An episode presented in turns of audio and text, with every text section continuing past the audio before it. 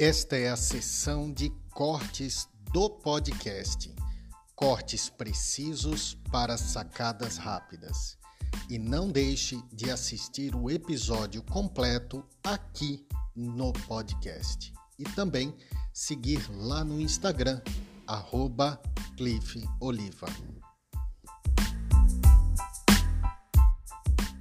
A raiva está mais associada ao tempo futuro, justamente por ser uma projeção, porque ela diz mais do que a pessoa deixou de fazer ou fez diferente daquilo que efetivamente ela fez.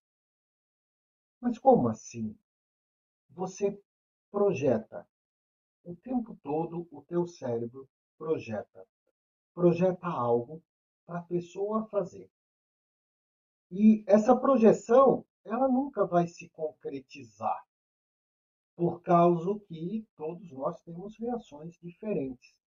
E aí quando essa pessoa, ela faz diferente, aliás, ela faz muito diferente daquilo que você imaginou, uma das coisas que pode vir de sentimentos é a raiva.